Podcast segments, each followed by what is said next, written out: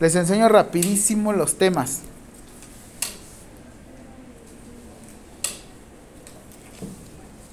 ¿Hasta dónde está? El CRIT está hasta... ¿Saben dónde está el reclusorio Oriente? Ah, es ahí en el bueno, enfrente del- ¿No es el Teletón? Sí. Pues ahí en periféricos. Centro de Rehabilitación e Inclusión Infantil, Teletón. ¿El que está en Parque Las Antenas? Sí, sí, sí. Ah, sí. Creo que era mejor referencia a las antenas, ¿verdad? Es que el reclusorio para mí es donde yo iba, así es que se me hacía más fácil. Dije, nunca pensé terminar trabajando aquí, en el mismo lugar que me reformó.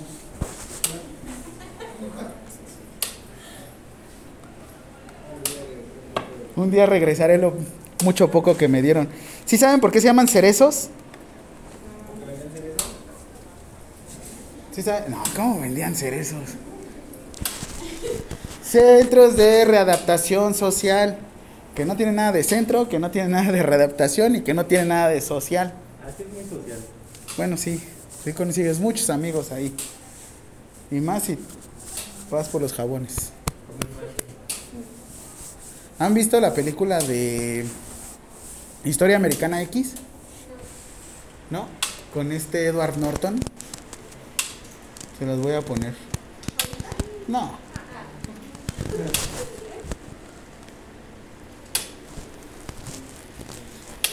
Miren, los temas, para que le den un ojo.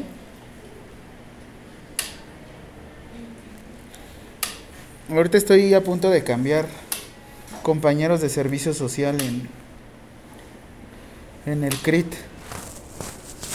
Así es que apenas se van a hacer cargo de...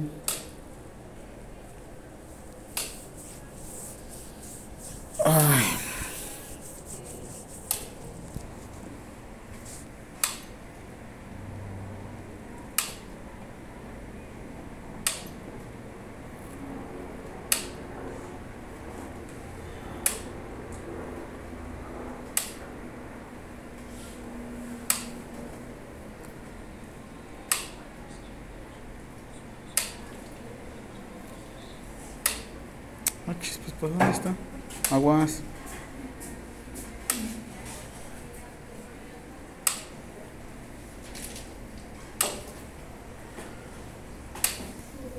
Mm.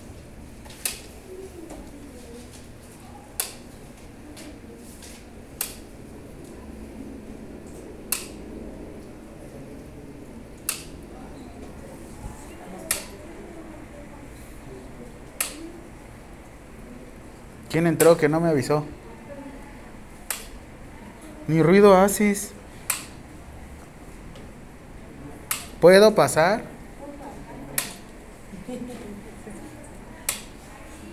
Sí.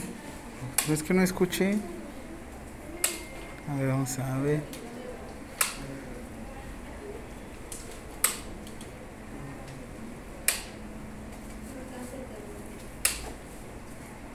¿De ahora?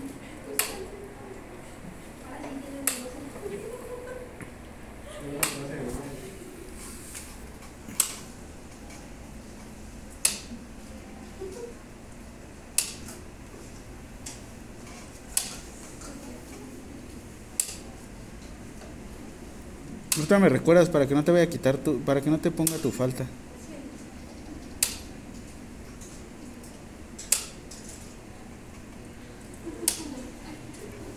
Voy a poner duplicado para yo también no aburrirme. Temas. Aspiración de secreciones, pero no a un nivel hospitalario. Hay un tipo de aspiración de secreciones que sí puedes hacer constantemente. ¿Por qué? Porque hay usuarios, hay gente, hay personas que tienen dificultad para manejar sus secreciones. Nosotros en el CRIT lo que utilizamos es terapia pulmonar. Ay, güey. Sin embargo, hay veces que tenemos que estar nosotros enseñándole a la familia en qué momento hacer aspiración de secreciones y cuándo no. Y no tienen que llegar a un ambiente hospitalario, sí tienen que hiper- hiperoxigenarse, sí tienen que llevar su propio aspirador. De todos modos, igual, les voy mostrando temas. Es aspiración de secreciones, atención de personas con pediculosis y escabiasis, cateterismo vesical, Crisis. Aquí es crisis convulsivas, crisis de ausencia. Podemos atenderlas. Hablo del estado agudo. ¿Qué hacer en una situación aguda de una crisis? En esos momentos, ¿cómo actuar? Cuidado de gastrostomía, cuidado de la piel, curaciones, disreflexia, enfermedades de... Ah, muy bien. Estreñimiento, heridas, higiene, este no, intestino neurogénico, infecciones de vías respiratorias. Ay, aguda, muy bien.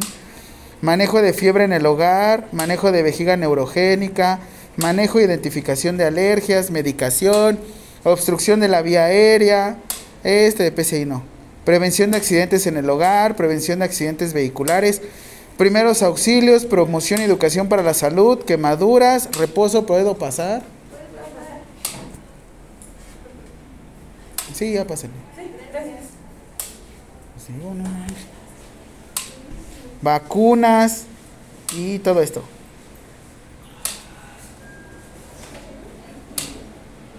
Son 30, no, son 27 temas. Son tres equipos. 26 de enero. ¿Eligen sus equipos o los elijo yo? ¿Yo los elijo? Va. Uy, perdóname, así va a ser siempre tu centro laboral. Ay. Son tres días. Hagan tres equipos. Acomódense como quieran ahorita ya. Acomódense de una vez. ¿Ya o los elijo yo? Ya muévanse donde quieran. No estiren la mano, muévanse, levántense, muévanse, párense.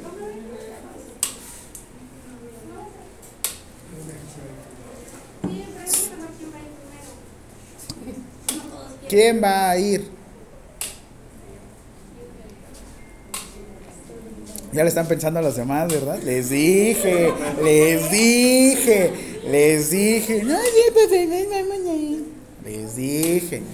Es una práctica totalmente opcional. ¿Que les va a ayudar? Sí. Sí les va a ayudar. En el ámbito profesional.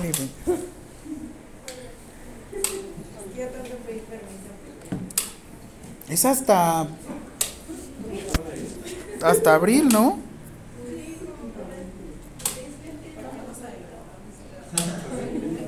No sabemos si vamos a estar vivos para esa fecha y es 3, 4 y 5 de abril.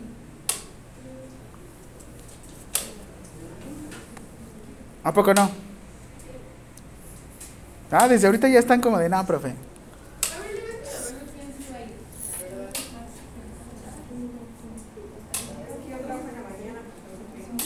Y luego, 3, 4, 5 de abril.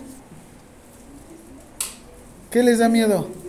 Que puedan practicar, que las familias le digan, no, yo sé más que tú. Desde las 9 de la mañana hasta las 12. ¿Y tienen que ser los tres No, días a fuerza? no. Un equipo un día, un equipo otro día y otro equipo otro día. Les dije. Obviamente, sí, son días concurridos. Es uno, uno y uno. No irían todos, todos el mismo día. ¿De 9 a 12, tres horas. Me hacen una plática de 50 minutos, comen, se relajan y después están hora y media en el stand. ¿Les parece? ¿Sí o no? ¿Sí van? ¿No van? Ahora, ¿quién va? Ah, qué bonito. Ok, ahora, hace. ¿Qué? ¿De plano no, Jessica? Ah, si tanto insiste, profe. Créeme, créeme. Este, divídanse de una vez. Tres equipos ya. ¿De qué edades son las personas? ¿Mande? ¿De qué edades? De todas las edades, se los juro. Tengo también adultos y adultos mayores. Adultos y adultos mayores. ¿Qué va a pasar con esto? Si ahorita ya me eligen el tema desde febrero, a mí me dan la oportunidad de decir, lunes tal, tengo tal tema. ¿Quién quiere venir? Van a venir profesionales de Unitec. Y ya... ¿Es en serio? Aspiración de secreciones. No, pues dando por alumnos y hasta más gente va. Vamos, sí. No, es que yo lo estoy pensando por los horarios. Porque qué tal si me toca el día. ¿Qué tal si qué? Me toca al equipo, a nuestro equipo nos toca el día. que no puede. Pero más o menos.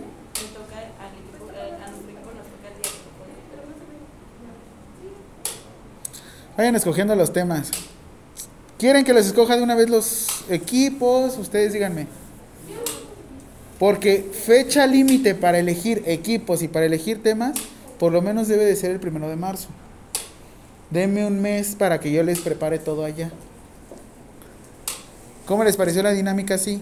50 minutos comen y ya la otra hora y media ya se la pasan dando pláticas. Obvio les voy a dar un recorrido en el CRIT.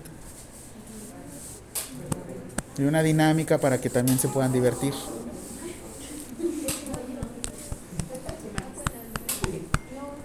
Está bien.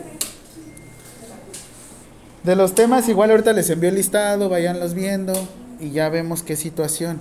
No hay mejor lugar que practicar ahí, porque si se van a un centro de salud, los van a mandar a hacer a JEF, las áreas geográficas, y van a estar caminando y la, la, la.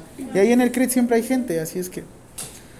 Eso sí, si no me juntan por lo menos 20 personas que les hayan dado pláticas, no les tomo su punto extra. Nah. Todavía no, estoy mostrándolo aquí. Ay, Dios mío. Sí, ¿Ya mañana? No, mañana no. Ni siquiera voy a ir yo mañana.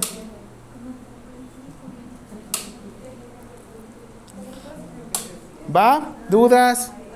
Porque de hecho son temas que sí vamos a ver en este cuatrimestre. Así es que, qué mejor. Sirve que vamos a estar de vacaciones aquí, aprovechan sus vacaciones. Mamá, papá, te lo juro que voy a ir a una práctica. Te juro que no voy a llegar a las 2 de la mañana. Oigan, sí, no vayan hacer algo así. güey. ¿Va?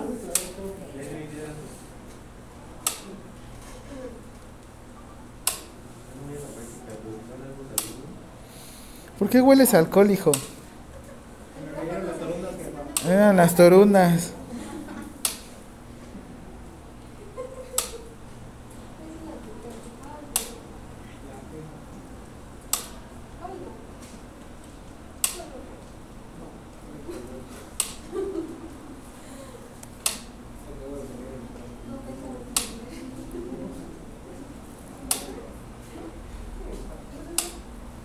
Vente hasta acá adelante, ¿por qué te vas hasta allá atrás?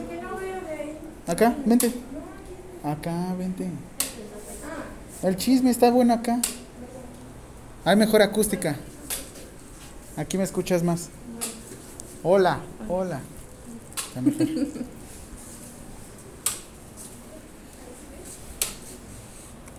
Entonces ya iban a elegir. Ah, entonces ya, de entrada ustedes ya son equipo, ¿verdad? Va, entonces ya acomódense para acá. Vénganse, más para adelante. Para que se conocieran, digan su nombre. ¿Qué es lo que pretendo hacer en esta materia? Ay, nunca les tocó esa presentación. ¿Qué quieres aprender en la materia? Lo único que quieres pasar y ya. ¿Qué quiero aprender de qué?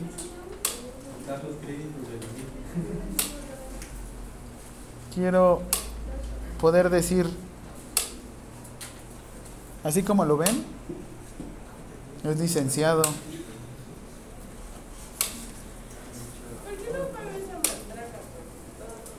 Es un metrónomo. Ah, les enseño el metrónomo, miren. Cuando ustedes hagan reanimación cardio- cardiopulmonar, vas a apagar mi ventilador. Ah. Es lo que me mantiene humilde.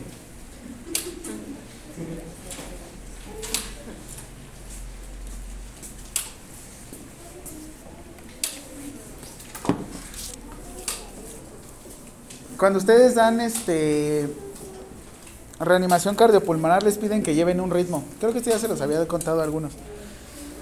Que la canción que se utiliza es la de Staying Alive de los Bee Gees, ¿no? Pero obviamente ya cuando son nivel profesional no utilizan un no utilizan la canción, porque de hecho hay más playlist. Hay unas playlists, por ejemplo, que se llaman ¿qué? Una de reggaetón para darse, este, dar reanimación. Está muy buena. Pero, ahorita les digo, creo que se llama para dar reanimación con las pompis.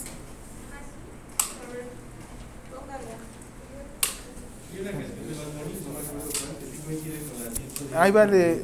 El ritmo que deben de llevar es de 100 a 120 compresiones. Yo para practicar lo que hago es normalmente utilizo mi cuerpo, no, uso mi mano. Es esta, mira. ¿Me escucho muy qué? Ok, ah, pues. ¿Le gusta Bad Bunny? Ah,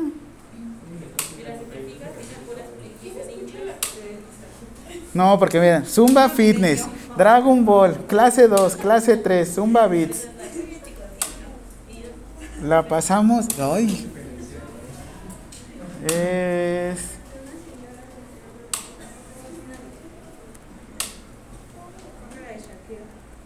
Ay, no. Este. ¿Sí? Con la cola. Ay, gracias por decirlo en alta. Está chistosona, pero deben de llevar un ritmo más o menos así.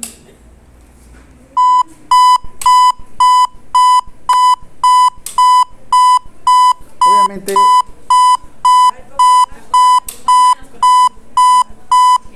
es que no va a sonar en la, en la pantalla, tiene que ser en la computadora, a ver. Yo también lo hago para desestresarme, porque luego hay mucha atención a la salud.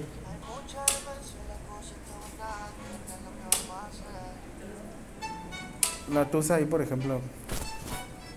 Y sí, he dado RCP con. He estado enseñando a muchos compañeros. Ha llegado un punto en el que. Y cuando dan clases de Zumba, deben de llevar unos beats por minuto. Así es que ahí va. ¿Ya lo escucharon?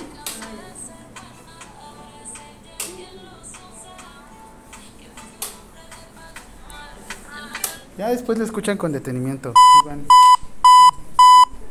Lo escuchar en la grabación. Es el metrónomo. Obviamente va muchísimo más lento allá. Deben de ir de 100 a 120 latidos por minuto. ¿Por qué? ¿De cuánto es su frecuencia cardíaca normalmente en un adulto? ¿Qué pasa si llegan con ustedes una persona y le dice, ¿me puede tomar mis signos vitales y de repente les aparece 130? Les dice taquicardia de golpe y de repente te dice, es que consumí café. ¿Quién de aquí va al gym? Suplementos. A ver, ¿habían escuchado el famoso Psychotic? El famoso Psychotic es un suplemento. ¿No? Ahorita que estamos en enero, ¿qué es lo que sucede mucho en los gimnasios? Se llenan. Porque es el. Es el mes de los propósitos, ¿no? Todo el mundo nos llenamos de propósitos y es cuando todo el mundo vamos al gimnasio, ¿no? Y se llenan y se abarrotan y todo. ¿Qué es lo que también más se vende? Muchos suplementos. ¿Por qué? ¿Qué es lo que te hace o te ayudan con los suplementos? Darte una de dos. O darte un efecto placebo o estimularte para que tú puedas realizar la actividad. De hecho, esto va mucho de la atención a la atención primaria. El café, ¿qué es? ¿Quién de aquí le gusta mucho el café? ¿Qué les hace el café? Te despierta, te pone activo, ¿qué más? Diurético, pues yo no lo uso como diurético, pero pero sí te dan un buen de ganas de ir a hacer pipí, ¿no? ¿Qué más? Ah, no, sí, hasta cierto. Como tiene un efecto este estimulante, también como tiene un efecto estimulante, ¿qué es lo que está haciendo el café? Te estimula en la mañana, ¿no? ¿Qué han visto la diferencia de tomar un café soluble a tomar un café de grano? Es más concentrado el grano. El volumen casi. ¿Cuál les irrita más? El soluble, ¿no? Porque tienen con todo el badajo y viene. y- Ok. Desde un punto de vista de salud, como les decía, enero es el mes de los propósitos. ¿Cuál es el principal propósito que todos nos ponemos? Peso. No, no. Ah. Hay personas que sí. ¿Qué nos sucede en vacaciones? Tragamos. Engordamos, ¿no? ¿Por qué? Porque de alguna u otra forma hay duendecitos que se meten a la ropa y la hacen más pequeñita. Por eso cuando te pones el uniforme se ve más apretadito, ¿no? Todos queremos bajar de peso. ¿Y cómo es bajar de peso? ¿Qué es lo que constituye tu peso?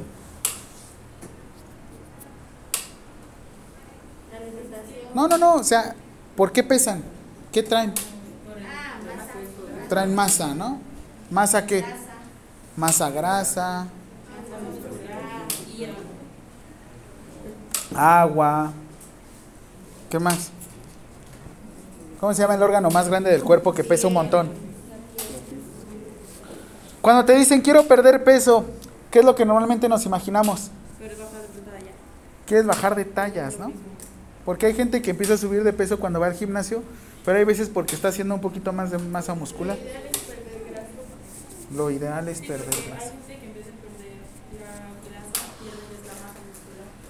Pero perdieron peso, lograron su, lograron su propósito.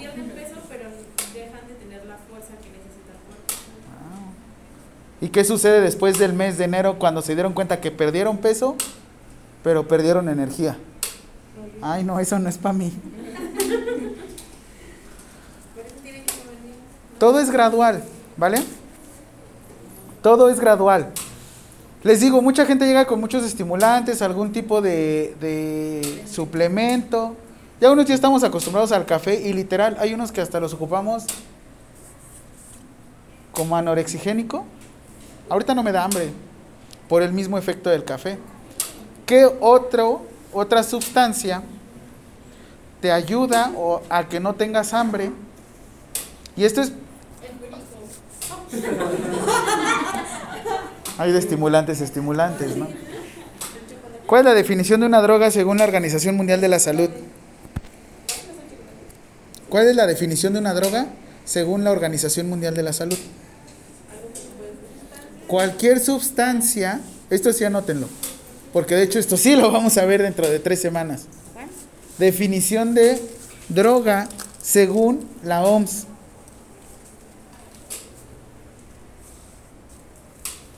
¿Esta es la 6 o la 7? Las seis. Yo tengo la 7.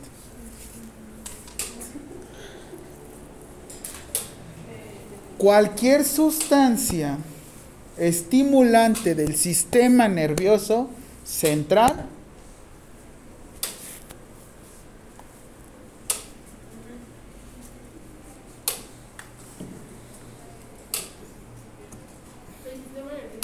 el sistema nervioso central.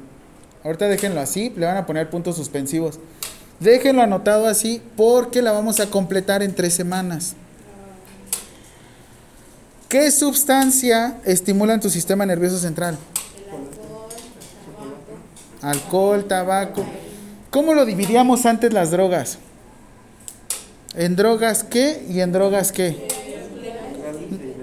Ah, qué bonito. Ustedes sí lo, lo manejan muy bien. Es legales e ilegales, realmente así es.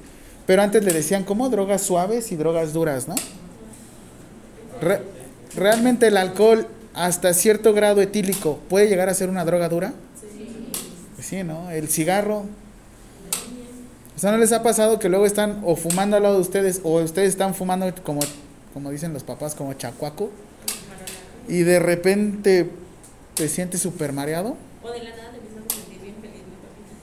¿no? No. Viene ahorita un cambio en el sistema de salud con respecto a qué sustancia. La marihuana y también el tabaco. ¿Qué sucedió con el tabaco ahorita? Estas, estas son políticas públicas y lo vimos apenas. ¿Qué sucedió en el Oxxo? ¿Qué sucedió? Ay, perdón. ¿Qué le sucedió a todos los comerciales? ¿Y las tabacaleras qué están haciendo ahorita? Están metiendo un montón de amparos. Restos de amparos. Ahorita, se ahorita la COFEPRIS no te hace trámites por lo mismo. Echaron para, eh, tú para poder vender algo necesitas ir a la Comisión Federal de Protección de Riesgos Sanitarios, la COFEPRIS, y decir, mi producto no es un producto milagro. Por eso se cambia y se dice, este producto es nocivo o puede ser nocivo para la salud. ¿Qué sucede ahorita? COFEPRIS le dice, ya no puedes vender. Sí puedes vender, sin embargo ya no hay publicidad tuya. Los cigarros literal los tienen atrás de los aparadores o totalmente cubiertos. Y esto es cambio de las políticas públicas. ¿Por qué? ¿Qué viene otra sustancia que acaban de legalizar, pero no de manera recreativa todavía? Puedes solicitar un amparo para tú consumir la marihuana. Sin embargo, para solicitar este amparo, por lo menos yo le calculo unos 20 mil pesos, tienes que irte con un abogado en salud. Y eso que lo que están permitiendo ni siquiera es como medio gramo. Puta, son como 20 gramos. De 2.5 O sea, es. Mm, ay, es un resto. En- muy poquito. En el centro fuman un montón. Hay personas reunidas en un lugar y se ponen todos. En las jucas, ¿no? Ay, no sé. Ah, sí. Son muchísimas personas. Sí, huele horrible. Aquí, ¿qué es lo que sucede? Todavía no es legal, ¿eh? Todavía no le jueguen al vivo. Si quieren consumir lo que sea, de aquí para afuera, no me importa. Aquí sí, ¿eh? Porque no comparten. Mm. ¿Qué sucede con todo esto? Pregunto ahora, regresando a los derechos humanos. Lo que yo le meta a mi cuerpo, lo que yo introduzca a mi cuerpo como sustancia, será o el gobierno después tiene que vol- o tiene que volver a invertir en mí. ¿Qué sucede? Yo soy una persona que necesito a fuerzas cigarro. Sin embargo, yo ya tengo problemas pulmonares. Tengo un seguro por parte del Seguro Social. ¿Cuánto pagaba normalmente que les dije? 50 pesos. 50 pesos, 200 pesos, dependiendo de su sueldo, ¿no? Es con base en eso. Imagínense, esta persona fumó toda su vida. Va al seguro social. En el seguro social le dan concentrador. ¿Cuánto cuesta un concentrador aproximadamente? Y ahorita están más económicos, como unos 8 mil pesos. 8 mil pesos, pero te los están dando el seguro social. Esos 8 mil pesos los está invirtiendo el Seguro Social. ¿Ustedes creen, y voy a ocupar esta palabra, ¿ustedes creen que es justo que la persona que estuvo consumiendo cigarro toda su vida se le retribuya a través de un dispositivo por parte del Seguro Social? Él pagó sus cuotas, con. él pagó sus cuotas. Él trabajó todo el tiempo. Es más, ¿saben por qué fumaba? ¿Por? Para que no le diera hambre. No, porque no para podía. poder ahorrar. Es por eso que las aseguradoras, aseguradoras como que ponen muchas trabas, ¿no? No trabas, sino son condiciones. Más bien son como de, es que si tú ya padecías esto, no te lo cubre el servicio. O sea, tiene que ser algo nuevo que nunca te haya dado para que te lo cubran. Porque pues, si dices, ah, que yo sufro normalmente de, de preinfarto, eso no te lo cubre el servicio. Vamos a ver algo que se llamaba antes el seguro popular, lo que ahorita le conocen como INSABI. En el seguro popular, como dicen, solamente te cubrían una vez de una cosa. ¿Cuántas colecistectomías en la vida te pueden hacer? ¿Cuántas vesículas tienes? Te la quitan una vez y ya, ¿no? No te vuelve a crecer. Si te vuelve a crecer, wow. Una apendicectomía. Tratamientos oncológicos. Ojo. Quimioterapia, todo el tratamiento oncológico te lo cubre una vez. Entras en recesión. Fregón, ya. Reincides. Ya no te vuelve a cubrir el seguro popular. Y eso viene hasta el final en la cuestión de políticas públicas relacionado a seguridad para todos. Esta persona de Seguro Popular era una persona que estaba en el negocio informal. ¿Cómo voy a recapturar? ¿Cómo voy a obtener nuevamente esos ingresos? Pensándolo como el gobierno, no como una empresa, como el gobierno. ¿Cómo le harían? Es una persona en negocio informal. ¿Qué quiere decir? Que relativamente no paga impuestos, ¿no? Relativamente, porque las paga en otros servicios, como les decía ese día. Si tú estás súper bien en Hacienda y le dices a Hacienda, oye Hacienda, yo te debo de pagar 100 mil pesos al año, pero te pago 105 mil pesos en otros, en otros este, impuestos, Hacienda, no tanto con la mano en la cintura, sí te debe de devolver ese dinero. Te debe. Sin embargo, de que lo pidas es diferente, ¿no? Ahora mi pregunta es, Insabi, viene el nuevo Insabi, vamos a ver las mismas políticas. Ah, de hecho, les voy a mostrar algo. Antes de irnos a la declaración de Almata, que sí es parte del antecedente de todo esto, esto fue una broche machín que sucedió en el 2019.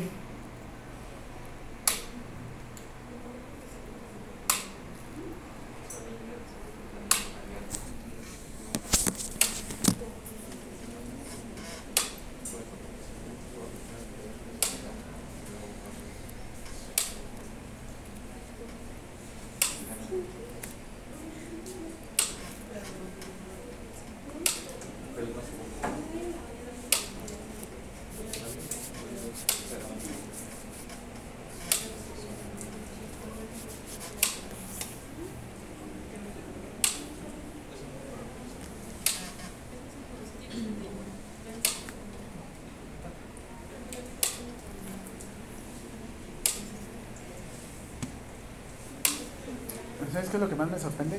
Que esa cosa se escucha más que toda mi voz. Un pack. Pack.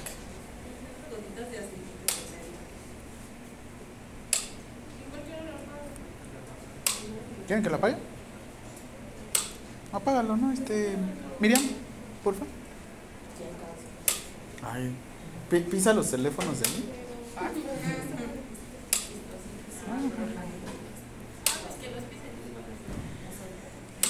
Me va a ¿por qué lo estaban cargando?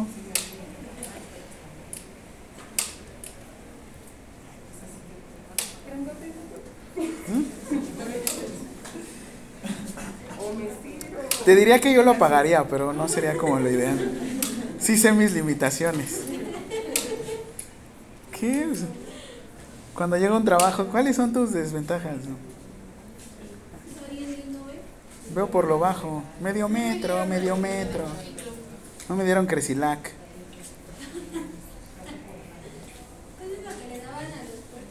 Sí. Que nada más eran un montón de calorías a lo machini.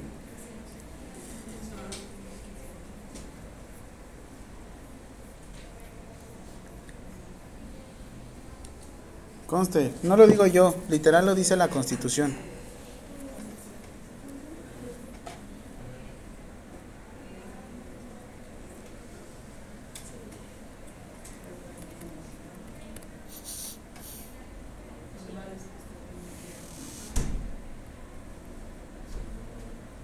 Ay, sí es cierto, se siente fresquezón de todos modos.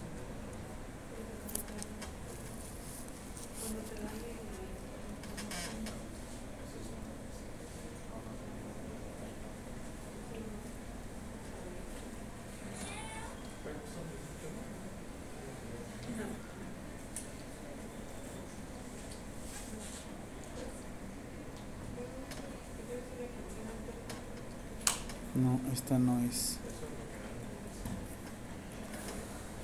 Según era constitucional. y-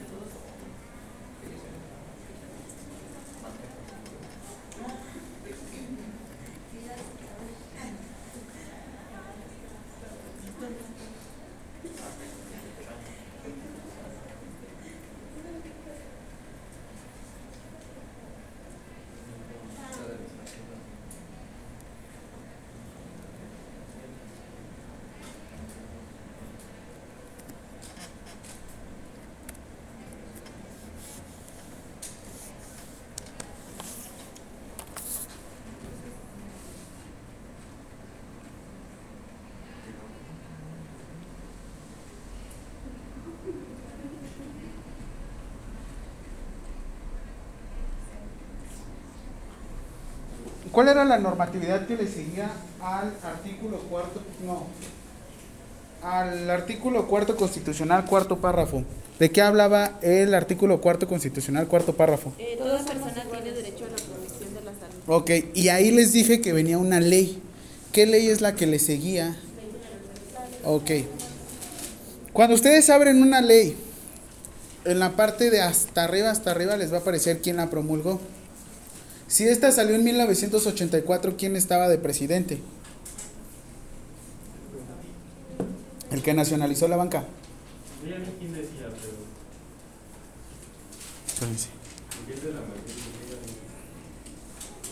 Fue Miguel de la Madrid Hurtado. Es que estaba jugando el Real Madrid contra el Atlético de Madrid. Ay, sí, ganó el Real Madrid. Sí, 3-1. Va. Oigan, es información importante. Sale en 1984 esta Ley General de Salud.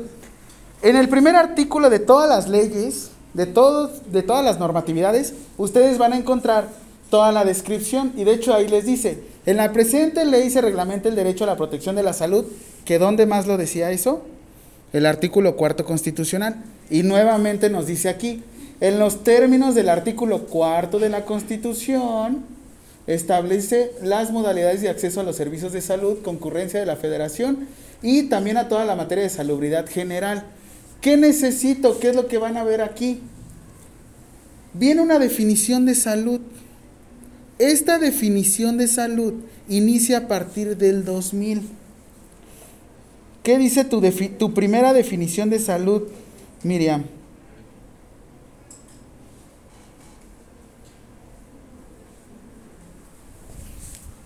Para que lo leas, por favor. Se entiende por salud como un estado de completo bienestar físico, mental, social y no solamente la ausencia de afecciones o enfermedades.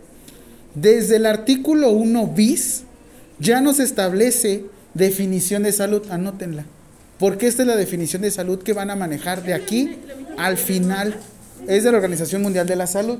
Solamente quiero que vean el artículo cuando salió en el diario oficial de la Federación. 4 de diciembre de qué año? Ahorita vamos a ver un poquito de historia cuándo salió esa definición en la OMS. Por lo menos fue en el 2005. No, porque esta manda en 78. ya se estaba entendiendo por salud, ese- bueno, eso que dice, y también en la, en la OMS es lo mismo. Imagínense, ¿desde cuándo estamos? 1978. ¿Por qué en el 2013 llegó aquí a México? Porque pues no se cumplió con todas las, las no se adelanten. Vientos. Ahorita vemos. ¿Están bien? Ahora, yo les había dicho de un derecho humano. ¿Qué derecho humano es el que vamos a ver en esta materia? ¿Derecho a qué? Derecho a la protección de la salud. ¿En qué consiste el derecho a la protección de la salud?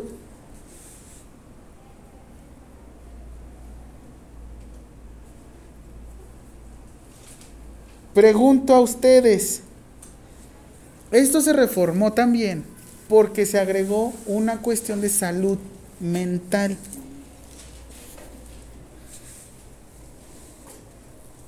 Dice, el bienestar físico y mental de la persona para contribuir al ejercicio pleno de sus capacidades.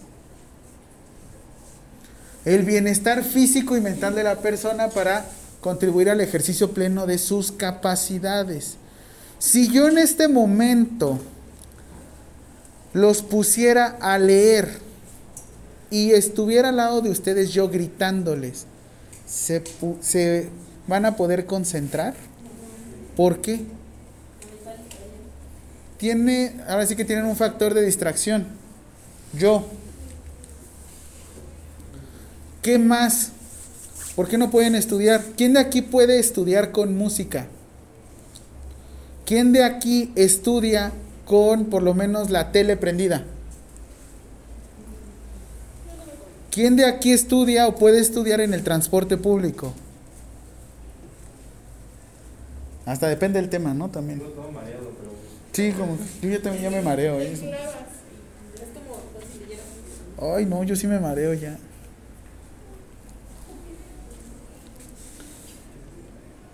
Le voy a cambiar rapidísimo. Ahí les va. Ahora, vimos una definición de salud.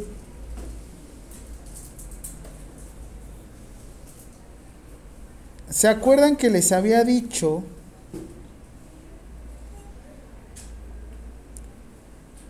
Esto fue reformado el 8 de mayo del 2020. Regreso a la Constitución. Léanme a partir de aquí, por favor. Juan, Marco.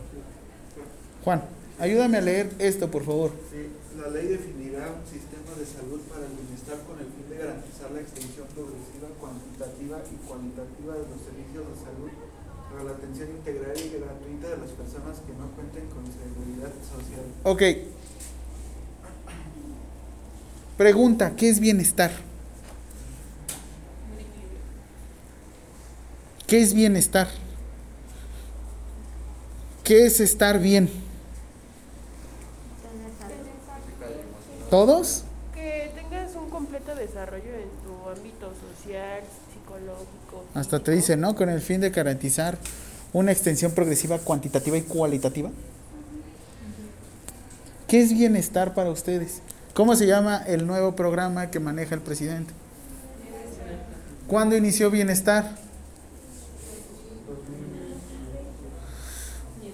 No, desde el 2019. Esto lo reformaron mientras estuvimos en COVID. La constitución no es algo que se pueda modificar de un momento a otro. La constitución la que nosotros tenemos es una constitución este, rígida. ¿Qué quiere decir? Que se tiene que hacer un parlamento especial para poder llegar y modificar esto. O sea, no es como una ley de júntense todos y modifiquen la ley general de salud, no. La constitución necesita un poquito más de, de trámites. Quiero que para el próximo lunes cada quien me tenga una definición de bienestar. La que ustedes quieran. Bienestar. ¿Qué es bienestar? ¿Qué es estar bien? Bienestar con mi mamá, bienestar con mi pareja, bienestar con mis amistades. Con el profe. O sea, una, de- Conmigo nunca van a estar bien. una decisión propia. Una definición Propia. propia.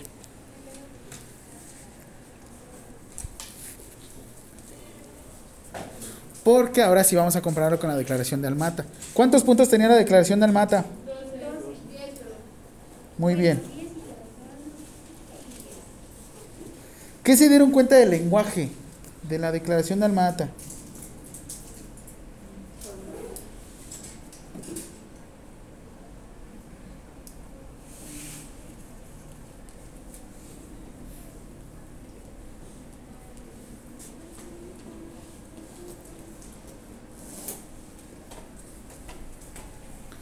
Antes que se hablaba, salud cómo era, la definición de enfermedad cuál era.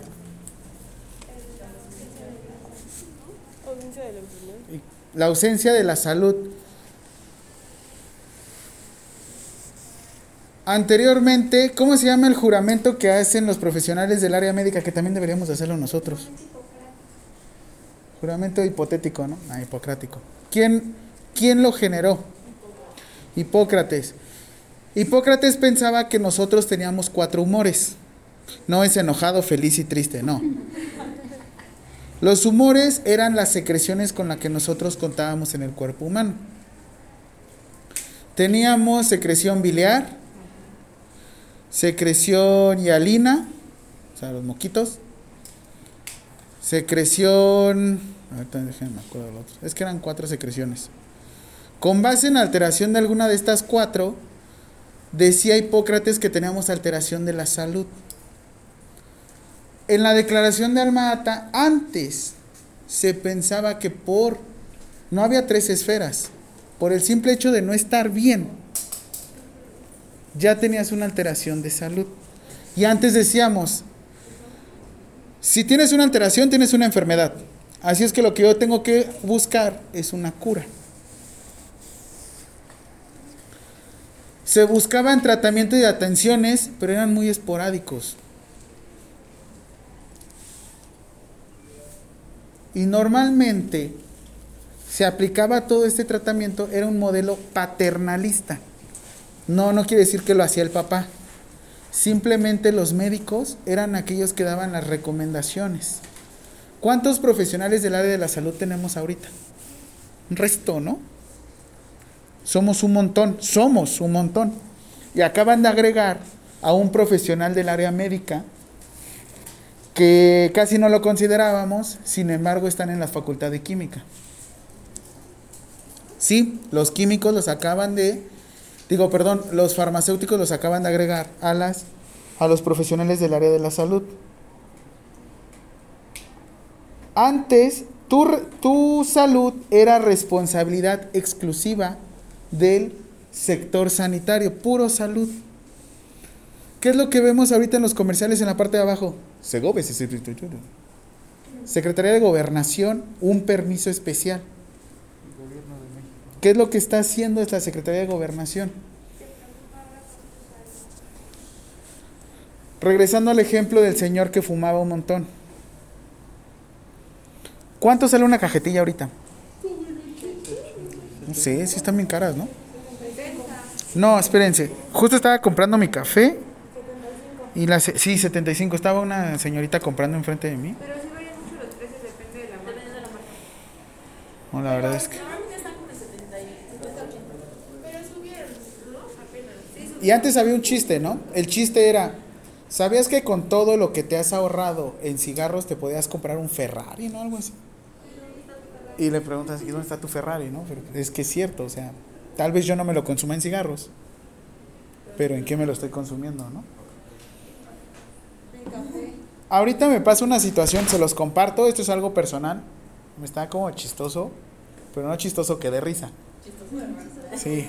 Imagínense, yo tengo un familiar que actualmente ya está este, aplicándose insulina. Anteriormente, uno siendo profesional del área de la salud decía, no, pues es que si ya te estás aplicando insulina, pelas, ¿no? Las nuevas guías dicen que no. Si tú manejas un estándar de glucosa utilizando cualquier, ahora sí que cualquier medio dieta, insulina, este medicamento, hasta cierto punto estás controlando tu hiperglucemia. Y me, me genera nuevamente conflicto porque luego te dicen, es que me desanima, ¿no? Y yo, ¿por qué te desanima? Ah, güey, ya te estabas durmiendo. Me desanima, ¿no? Yo, ¿por qué te desanima? Porque me tengo que estar inyectando constantemente. Y pues mi pregunta fue, ¿cuánto te sale tu insulina que la compres? Pues no, porque ella es derechohabiente. Se los da el Seguro Social. Eh, ¿Cuánto te cuesta tus jeringas? Ah, pues es lo único que compro. Compro de a 20 y me salen como en 200 pesos el, el mes. Entre pura jeringa de insulina.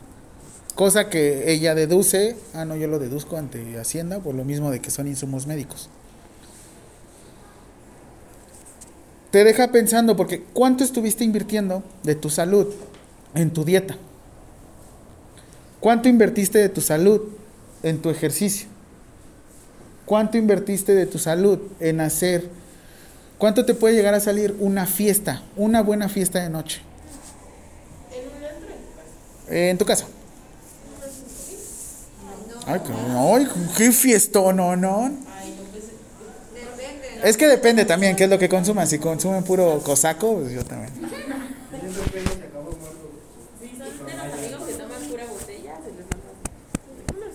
Si que te vas con pura cerveza.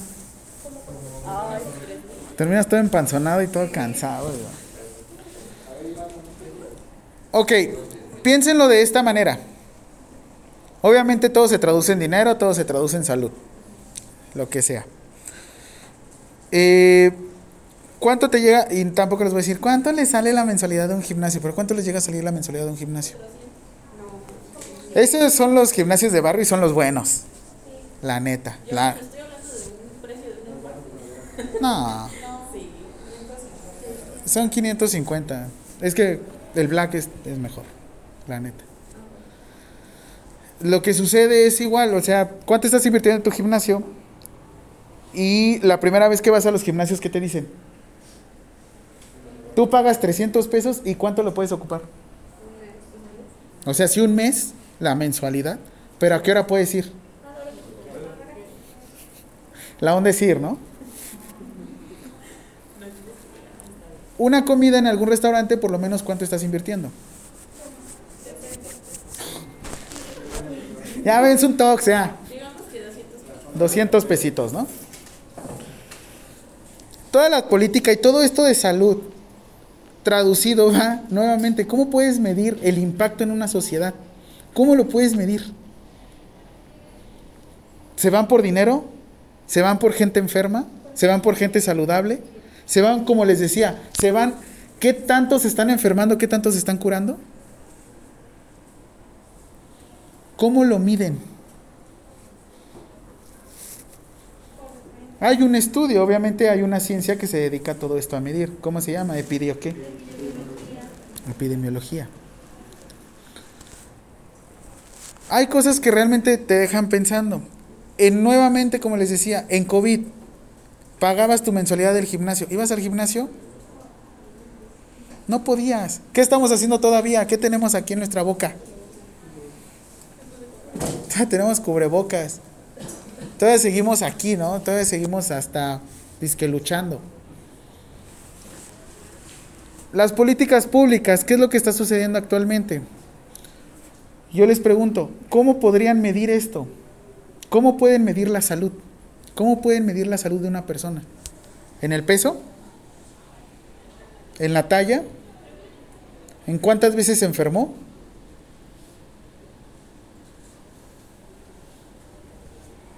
¿Cómo lo miden?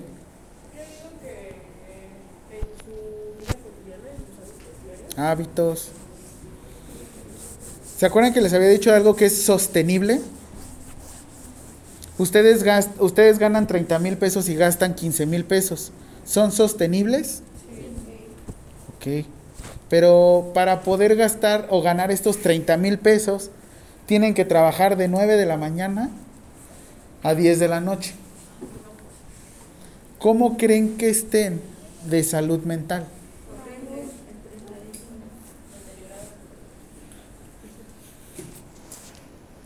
¿Cómo creen que estén de manera física? ¿Van a poder ir a entrenar? ¿Van a poder estudiar? Están los memes estos, ¿no? Yo queriendo llevar mi vida personal, mi vida amorosa, mi vida laboral, mi vida educativa. ¿Cómo lo hacen? ¿Con mucho esfuerzo?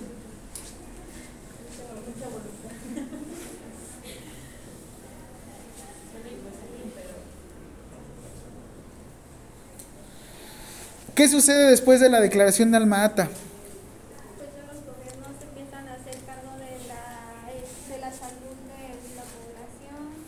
Ya no se centran tanto a enfermedad, ya no se van tanto a la cura. ¿Qué se dieron cuenta? La prevención. Y hay algo que le precede a la, pre- a la prevención, o sea, que está antes que la prevención. La prevención es de, oye, ya estás obeso, ten cuidado. La promoción que sería, oye, ten cuidado, te puedes poner obeso por esto. Te puede llegar a pasar. Ahora, ¿qué sucede? Oigan, es que ya tenemos médicos, enfermeros y equipos multidisciplinarios trabajando en conjunto.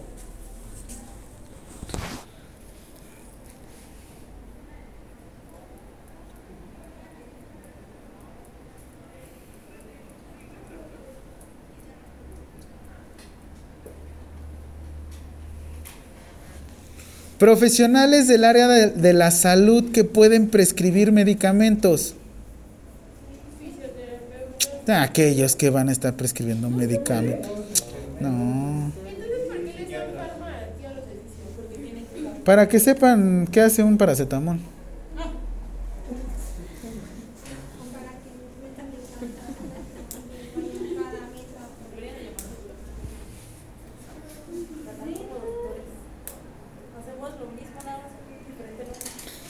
Profesionales de la salud que pueden prescribir medicamentos. Licenciados en enfermería.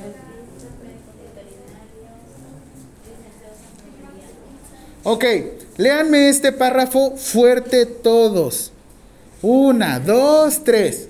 Licenciados en enfermería quienes podrán prescribir aquellos medicamentos del Nacional de Insumos para la Salud que determine la Secretaría de Salud. Ok, ahora léanme.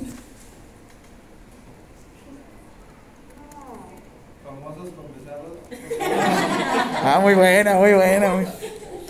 Payaso. ¿no? ¿Qué sube foto con Clara Chía? Oigan, ¿vieron el de Piqué que subió esta foto con... Claramente, ¿no? Ok, esto fue... Esta reforma fue el 29 de noviembre del 2019. ¿Qué decía anteriormente? Señala a los profesionales de la salud que podrán prescribir medicamentos, estableciendo que los licenciados en enfermería podrán prescribir, ojo, cuando no se cuente con los servicios de un médico, aquellos medicamentos del cuadro básico que determine la Secretaría de Salud. ¿Qué ven de diferencia entre ese párrafo y este párrafo? El BIS dice que solamente puedes prescribir si no hay un médico. ¿Y aquí? entendieron Que aunque haya o no haya, tú puedes. Ok, ahora va mi pregunta que se los hice en la primera clase. Si ustedes leen ese párrafo, ¿pueden abrir su propio consultorio? ¿Les da facilidad o les da independencia para poder abrir su consultorio? ¿Se sentirían más seguros con ese párrafo ahí? Sí, obvio. Ahora, ustedes van, les falta todavía, pero van a algo que se llama, ¿qué necesito para poder prescribir? Y lo siguiente, los pasantes, ¿qué? El servicio social de cultura de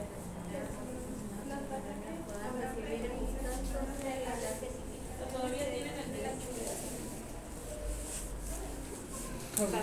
de Ustedes se van a ir a su servicio social. ¿Por qué prescribiste un paracetamol? Porque tengo conocimientos. Primero, porque sé.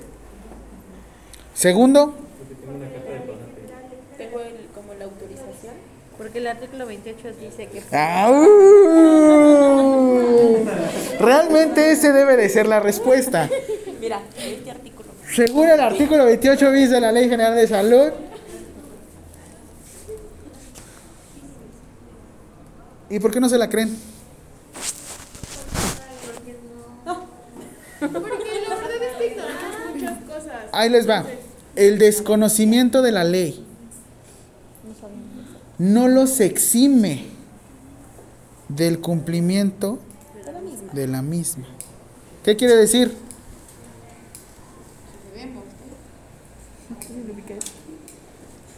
Ese para mí es un... ¿estás- ¿O qué? ¿Tienen su propia receta médica ustedes? No, pero sí podríamos. Esto igual. De esta ley, como les decía, ustedes van como un triangulito, ¿no? Hacia abajo. Derechos humanos, constitución, ley general de salud. Después de la ley general de salud hay algo que se llama reglamento de insumos para la salud. En el reglamento de insumos para la salud les dice cómo hacer su receta. Pero eso es otra historia, eso ya no me toca a mí. Eso yo lo doy en farma. Ahora, profesionales del área de la salud, como dice la declaración de Alma Ata.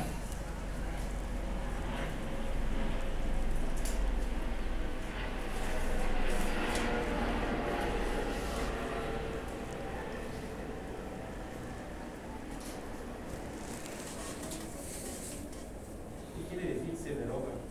Quiere decir que se borra. Se, un- una reforma quiere decir cuando se actualiza, cuando se deroga es que se, se elimina completamente. No, nuestra constitución está muy, este, muy sabrosona y la ley general de salud. O sea, apenas voy creo que la mitad. Algo así. Va. ¿Quiénes son los profesionales del área de la salud?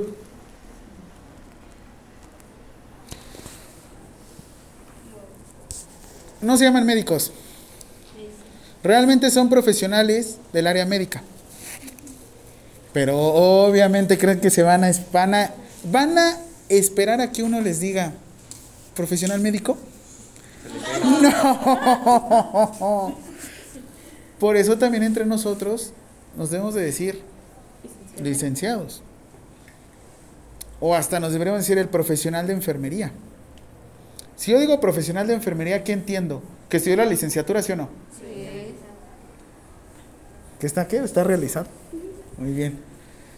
Muy bien.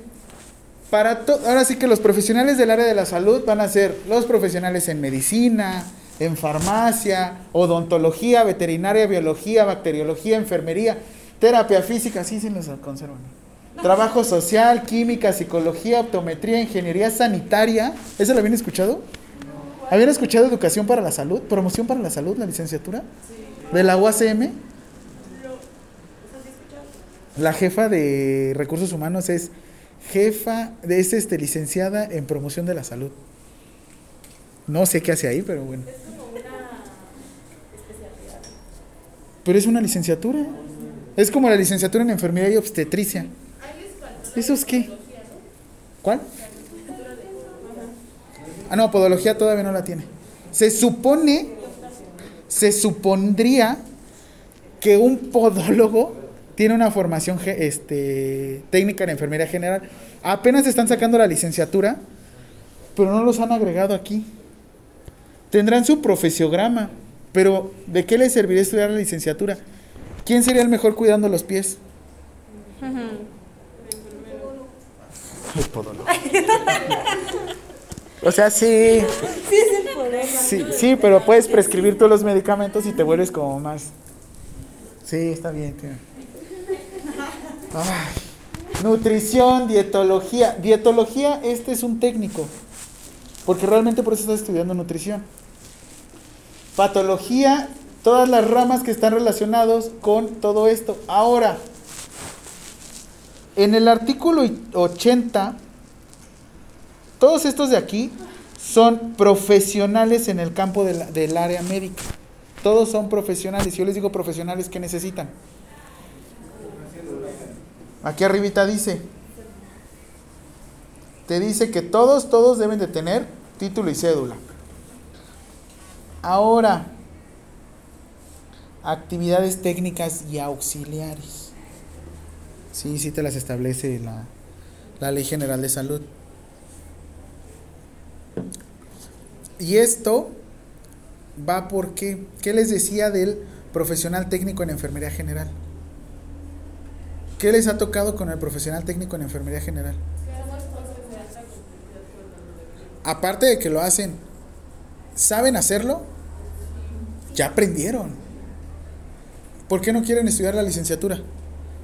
Te dicen el famoso qué. ¿Para qué? No, no es tanto para qué, pero sí es lo mismo. O sea, realmente es lo mismo, nada más cambia. Bueno, pero hay como programas en el mucho del este que hacen como equivalencias de dos años, ¿no?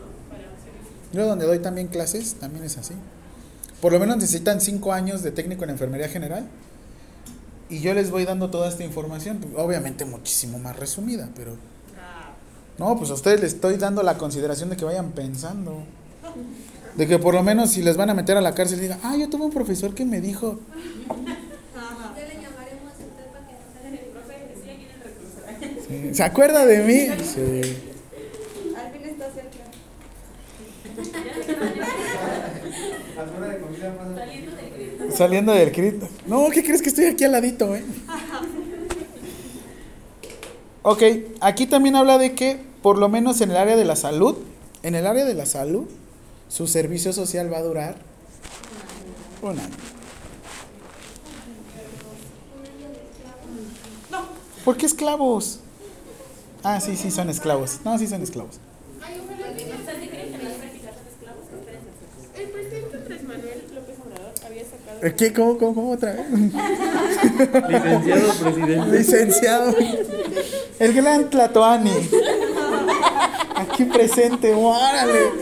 Ya, perdón, ya todos, ya, serio, serio, disculpa. Había sacado como, no sé, como una- un listado de que la- en la pasantía iban a subir como el apoyo que se les daba. Ah, pero es que es, es si ustedes concursan para irse a la Secretaría de Salud o al gobierno. Yo donde a, los, a mis pasantes no les dan beca. La beca que les doy es que están conmigo. ¿Qué más pueden pedir? A eso. Es más, si yo le digo que yo me voy a hacer el servicio, el servicio social con usted, ¿me paga el servicio social? Sí, te voy a dejar que lo hagas ahí. No te cobro. No, ven. La declaración de Almata cambia muchas cosas. En estos 12 puntos que se establecen, se cambia completamente toda la perspectiva. Ahora, esto viene específicamente de España. El Real Decreto de Reforma de Atención Primaria a la Salud. Esto es de 1984. ¿Qué es lo que busca? Les voy a dar un pequeño zoom porque sí está como bien.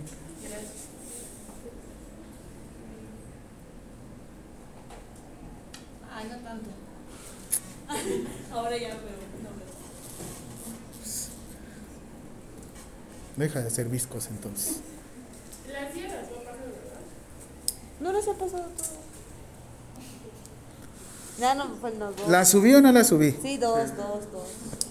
Y hasta le dije, Edith, ¿qué estás viendo, Lisa? Se llama Edith. Ay, así es la frase.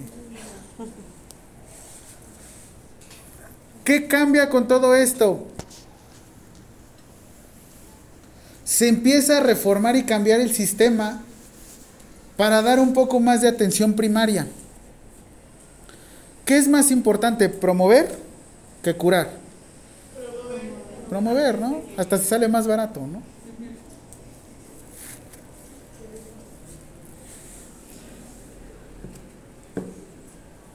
¿Quién empieza a participar más en todas estas actividades? Yo les voy a ser sincero, cuando yo le dije a mi papá que iba a estudiar enfermería, en automático me cambió de género. ¿Por qué? Porque tenía mucho desconocimiento.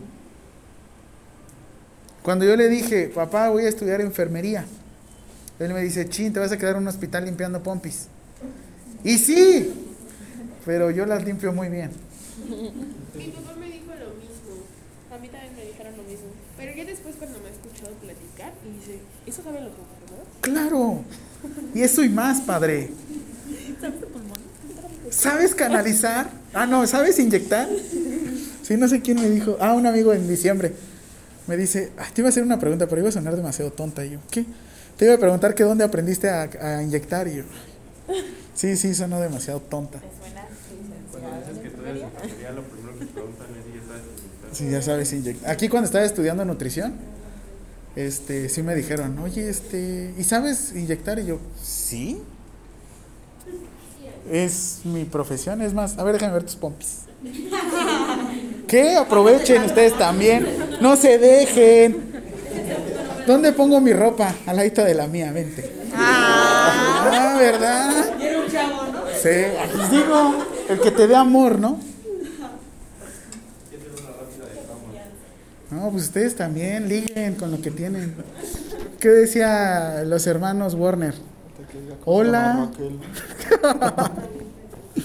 Hola, enfermero. ¿Qué estamos haciendo ahorita? Estamos cambiando completamente todos los paradigmas que traíamos en enfermería. Yo sé que ahorita que les enseñé esto de la Ley General de Salud, a ustedes los motiva y los hace pensar diferente.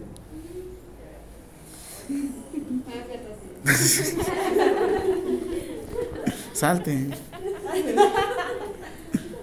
No, los hace pensar diferente, sobre todo porque yo les voy a ser sincero, yo cuando lo estudié, yo cuando estaba estudiando enfermería, apenas estaban llegando estas reformas.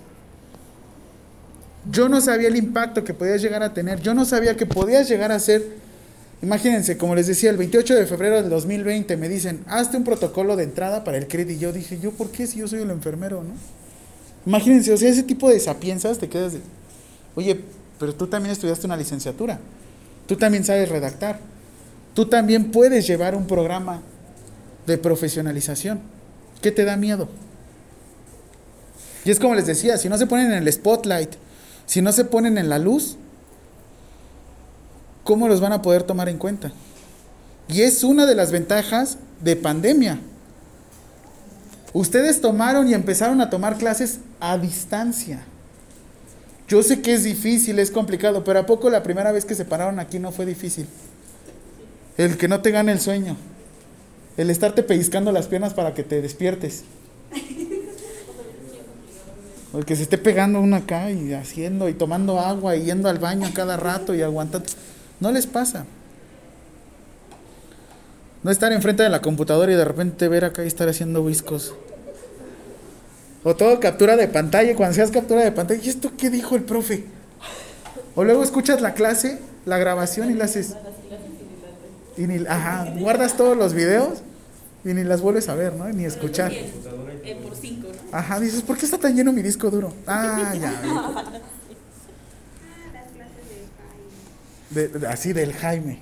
Ay, me acuerdo que metodología. Ah, Híjole. Hasta yo también ya estaba. "Uy, que ya se. Páguenme mi hora, ya me voy. Imagínense todo esto, ¿cómo, cómo llegó a cambiar? El, el hacerte, el dar pláticas, el hablar, el decir, es que aquí estoy.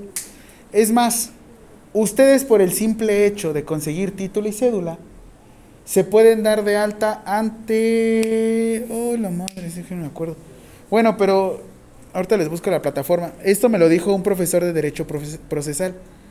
¿Quién es el perito en enfermería? ¿Quién es el perito en enfermería? El perito en enfermería es una persona que se especializó en un área, ahora sí que en un área. ¿Quién es el que según la Ley Federal de Profesiones cuenta con título y cédula? ¿Quién en automático sería un perito en enfermería? El que tiene un título y cédula. El que está terminado de estudiar. El que es un licenciado. ¿Quién sería un perito en contabilidad? Un contador. ¿Quién sería un perito en ingeniería civil? Y eso también es una de las partes de enfermería que también ustedes pueden desarrollar. Les digo, todas las funciones han cambiado. Y esto fue el Real Decreto en 1984. Ahora, después se tiene un programa que así se llama. Programa Salud para Todos en el 2000. Y esto fue en 1988. ¿Qué decían en el 2000? Busco hombres de París. Ah, la canción de Natalia Lafourcade. Son demasiado jóvenes ustedes. Ay. ¿En el 2000? Ay, a mí me dicen niños del 2000 y siento que apenas son bebés, pero no, ya están viejitos. ¿De qué año es usted, profe? ¿Del 90? Viejísimo el profe. En el programa del 2000, de 1984, se busca que todos los estados cuenten con programas educativos que proporcionen a la población conocimiento y posibilidades para mantener la salud. ¿De qué me sirve darte la salud si tú solito te vas a ahogar, no? ¿Qué es lo que dicen de la frase? ¿Qué ya les dio frío? Esto es reacción para todo. ¿Cómo estás? Hola, amiguitos. Oh, manches. Las mouse, qué herramientas.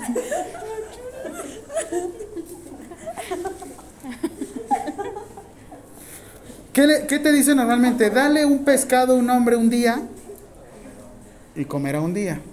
Si le enseñas a pescar, comerá toda su vida, ¿no? Bien dicen que la persona que sabe vender nunca va a padecer de hambre en su vida, ¿no? ¿Ustedes se saben vender? En todo sentido, ¿eh? Ahora, ¿ustedes saben qué es lo que hacen? ¿Saben qué es lo que pueden llegar a hacer? Cierto, he escuchado mucho a Daniel Javif.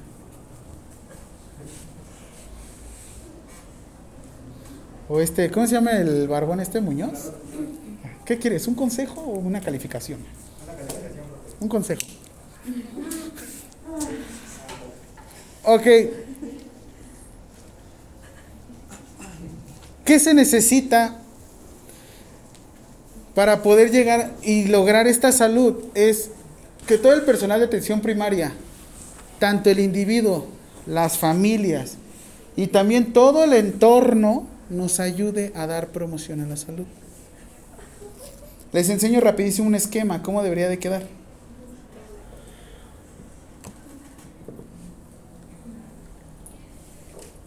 Que te dio mucha risa día. ¡Oh! Es que para todo eso. ¡Oh!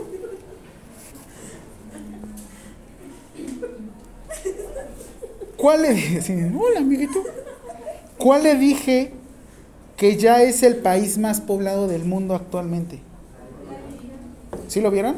¿Sí lo buscaron? ¿Cuántos millones de mexicanos somos actualmente? No, menos. Después de COVID somos 128 millones de mexicanos. Que cada uno te diera un peso. Qué alarmas, ¿no? Dijo peso, no beso. Ah. Uh, Es la India, el más poblado. la India es el más poblado a partir de cuándo? Diciembre 22. ¿Mande? ¿Por qué es el más poblado de la India? Pues está más grande a diferencia de la de China. ¿Qué hicieron con China de políticas públicas cuando empezaron en 1980? Que solo tuvieran un hijo. Y de hecho, el que anteriormente heredaba las cosas, y de hecho ahorita ya han cambiado todo, to- ahora sí que toda la perspectiva, ya tenemos, ahora sí que grandes este, empresas que también las liderean las mujeres. ¿Saben cómo se llama esto de cuando cambian el género completamente? Tiene un este tiene un nombre. Se le conoce cuando es cuando rompen el techo de cristal. Techo de cristal, no. Cuando rompen el techo de cristal, quiere decir que se cambia. No, así se llama. Es cuando cambian el género de un lugar. Anteriormente tenemos 12 magistrados. Actualmente ya tenemos 8 magistrados y 4 magistradas. Yo siento que lo único que nos hace falta en México sería una presidenta. El problema es quién. Qué bueno que tuvimos a Andrés Manuel, que tuvimos a Peña Nieto, que tuvimos a... Pero yo siento que para romper realmente el techo de cristal de México, hace falta una presidenta. Sin embargo, vean los... ¿Quién de aquí ve la Liga MX femenil? Uno que otra vez, porque ahí sí les va bien a las chivas. ¡Oh!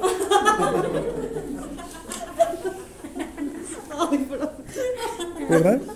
Es. Sí, es- Pero uno se busca otra muletilla como este, algo así. No sería muy propio estar colocando algo y. ¡Oh! Así me pasó con un alumno, estaba colocando una. Estaba haciendo un cateterismo vesical y de repente chifla. Como que le hizo así.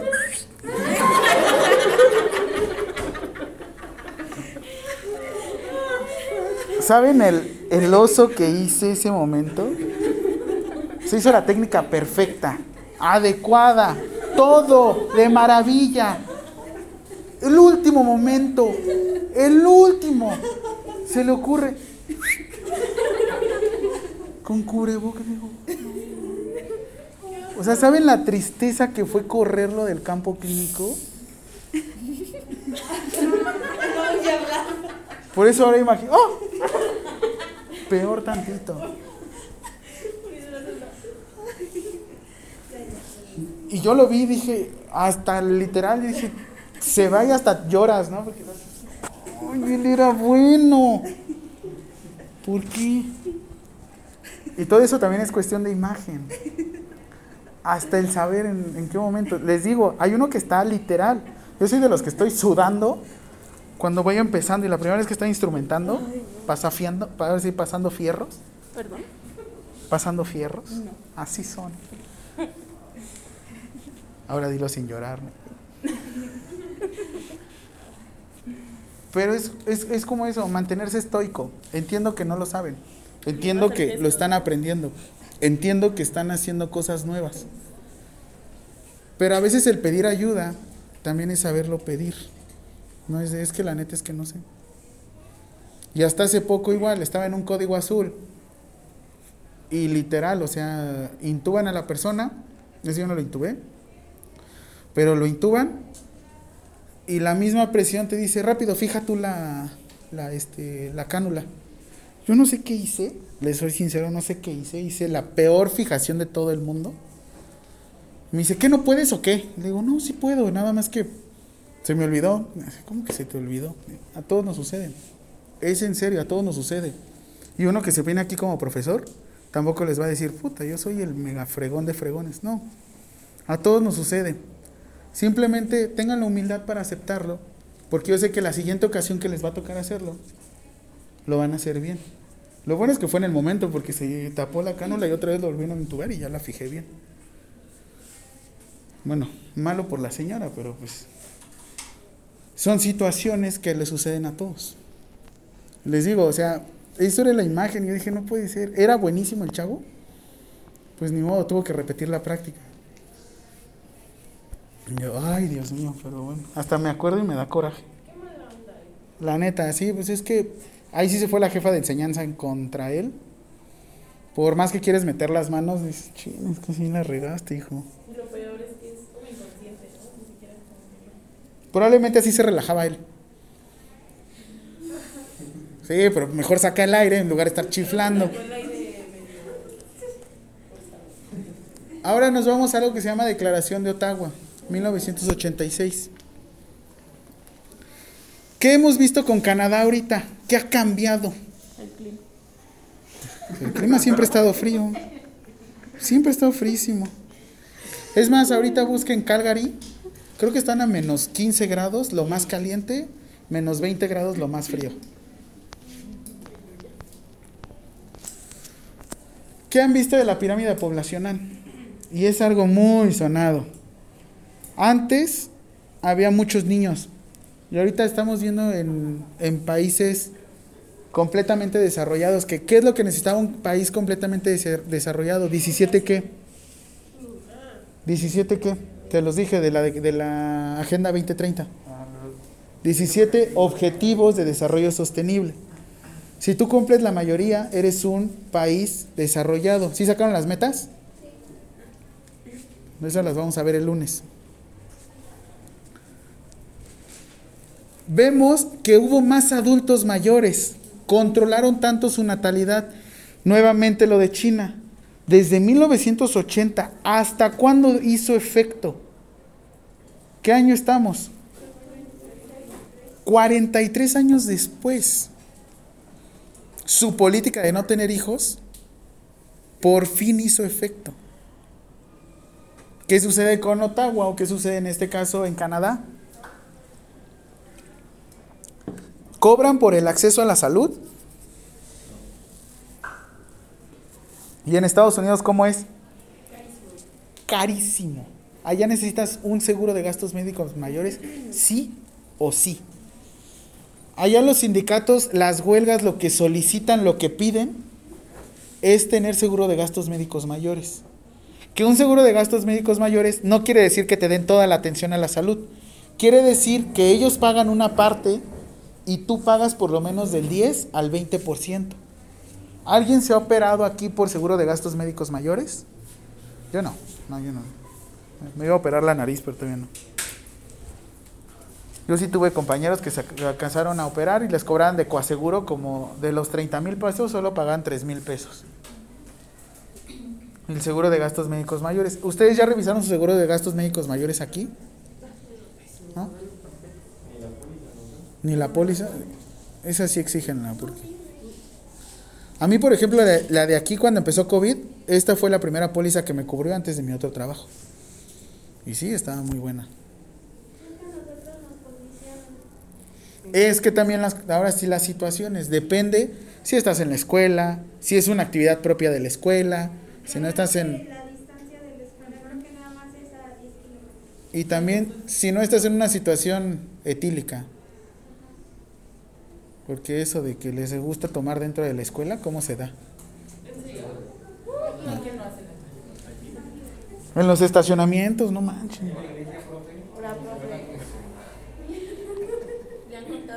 No, ese sí yo vi. no. Les digo, bus, sálganse de aquí, como aquí mismo. Las- Oigan, sí, como dato, no les pueden, no existen las faltas a la moral, ¿eh? Eso de que los encuentran en el carro no es cierto, ¿eh? Ajá, de que si alguna vez los encuentran sosteniendo relaciones en el carro, el- un, un policía no los puede parar por faltas a la moral, no existe. Tiene que denunciarte un civil. O sea, para que te diga, oye, es que están sosteniendo. Ah, ahí sí, ahí sí pueden. Nada más era un dato. ¿Y cómo se respalda o cómo? Tienes que irte a la ley de cultura cívica. Y ahí no está. Ya después se las enseño. mamá, mamá, mamá. Hay una información que cura. Ok, ahora se escribe bien bonito la declaración de Alma-Ata.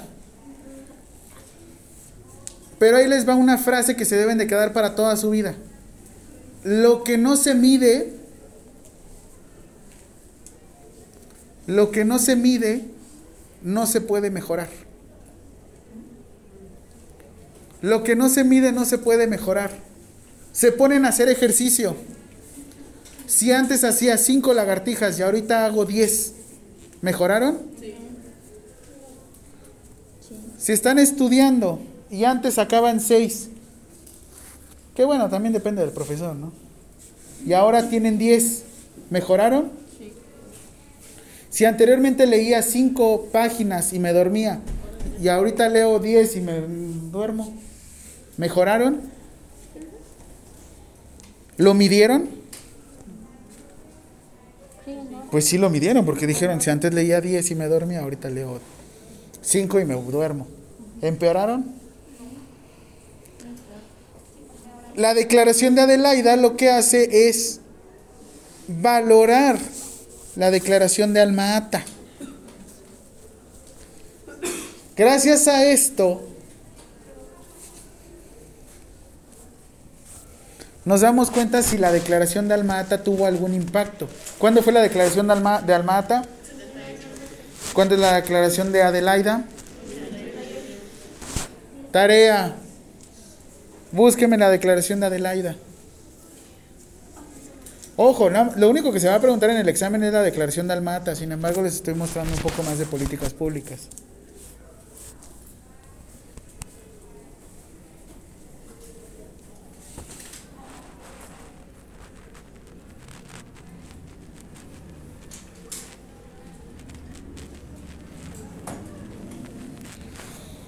Y aparte de la declaración de Adelaida, me van a buscar la declaración de Yakarta.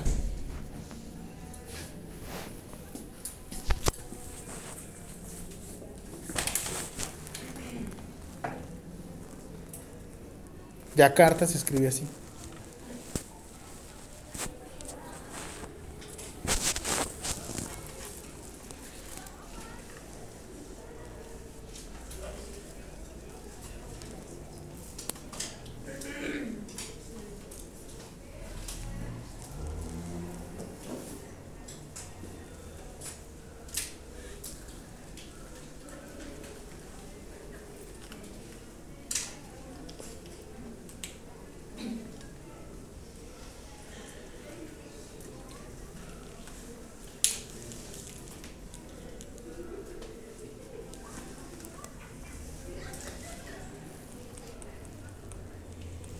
La siguiente clase tenemos lunes y jueves. Y después hay puente, el lunes 6. Vayan pensando bien en su puentecito que van a hacer. Regresamos y tenemos jueves 9, nuestra primera práctica. Según yo, ¿entran con bata? Sí, ¿no? Todos entren con bata, por favor. No quiero que me vayan a regresar. Todos con cubrebocas. Y tu cabello no te lo recogiste nunca.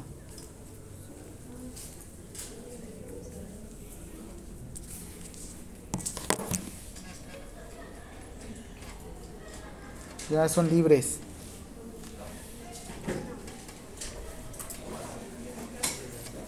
¿Quién faltó de asistencia?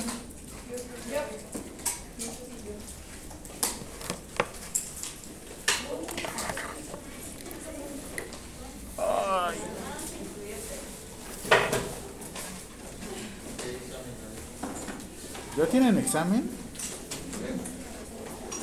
Voy.